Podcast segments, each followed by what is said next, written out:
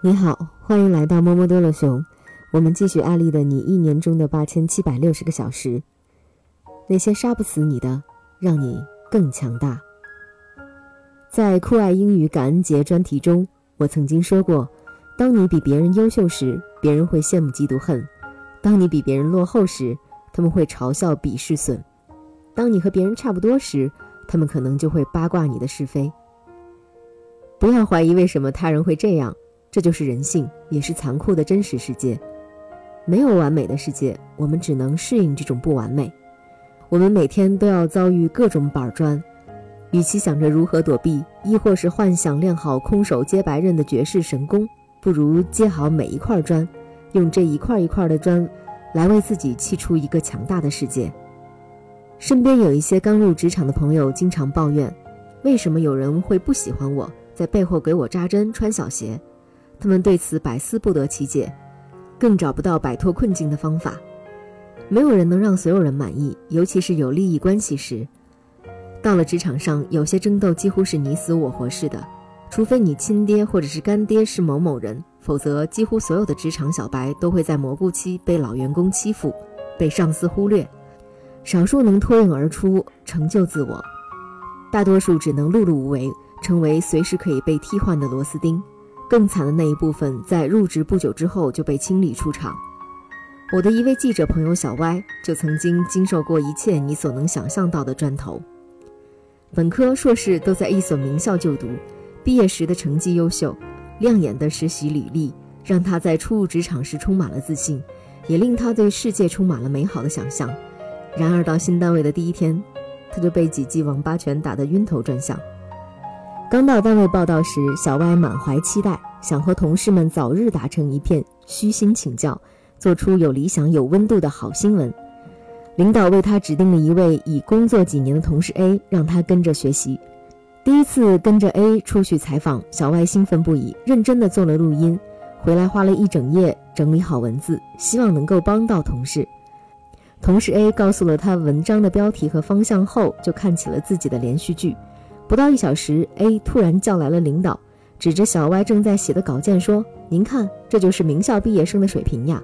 我让他写个文章，他写的文不对题，还写得这么慢。”小歪回忆说：“当时自己惊呆了，A 说的完全是另外一个题目，何况就是业务能手，也不可能在一个小时内完成一个四千字的特稿。”刚要解释，领导失望地看了他一眼，说：“还得多努力呀。”然后就飘然而去。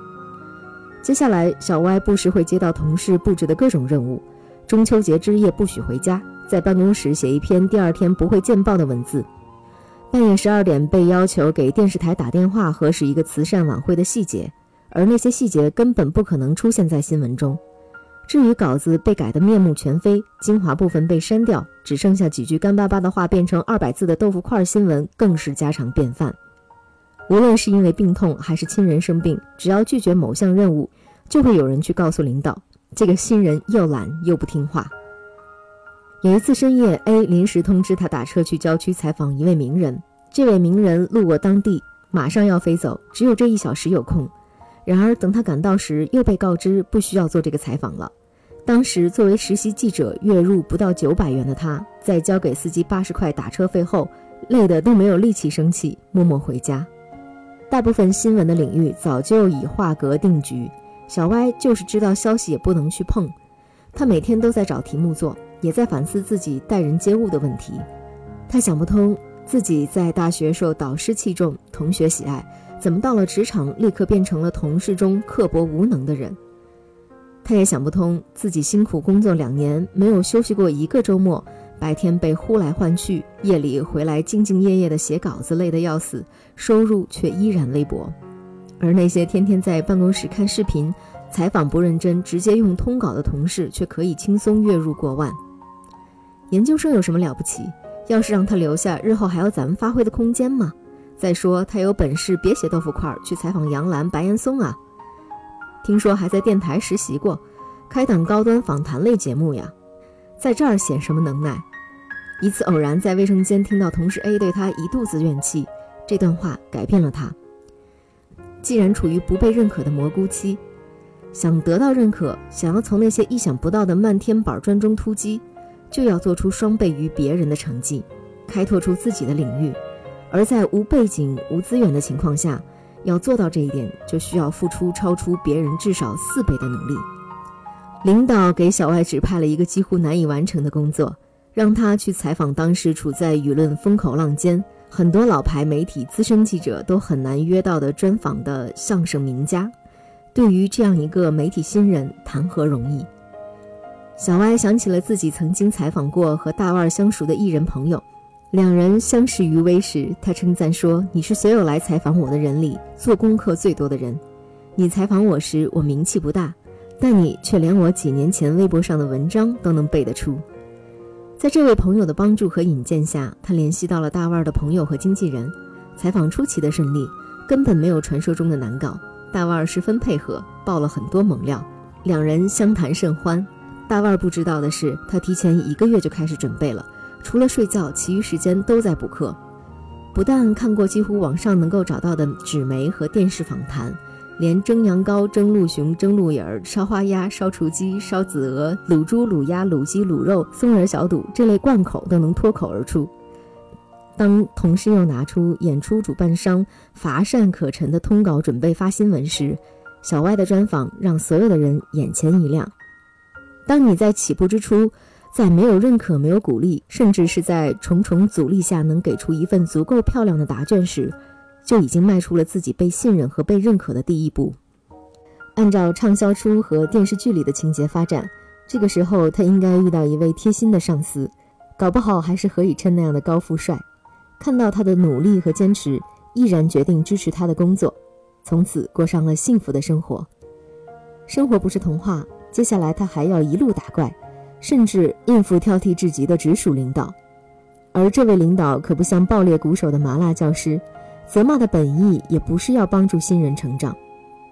接下同事的板砖可以练就职场工作需要的能力，接下领导的板砖可以锻炼处事周全的心性。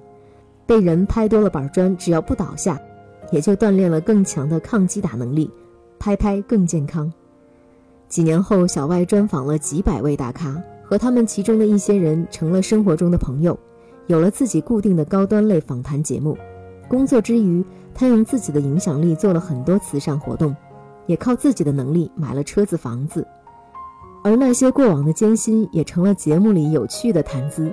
他说来云淡风轻，偶尔说起自己当年受的委屈，像是在聊别人的故事。甚至他已经顾不上讨厌和针对 A，因为有太多太多重要的事情要做。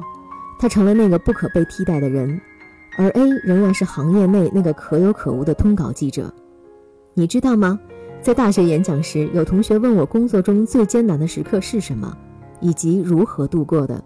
我只讲了几个小故事，并没有讲那些真正心酸的例子。已经有人哭了，他们想象不到世界可以那样的残酷。可我觉得那些刁难反而加速了我的成长。我从没有想过自己可以那样坚强。可以解决那么多预想不到的问题，事情总有解决的方法。如果没有做到，只是还没有找到那个对的方法。这是我为自己总结的人生之道。一次聊天时，小歪这样告诉我，那一刻他的眼中隐约有泪。生活中、职场上会遇到各式各样的板砖，那些板砖从四面八方一块一块的朝我们扔来，猝不及防，砸得我们生疼生疼。无论你是据理力争，还是哀求讨饶。都无法让那些板砖停下来，解决的方法只有一个，就是把那些扔向自己的砖一块一块的捡起，垒起来，站上去，站到更高处，成为别人仰望的风景。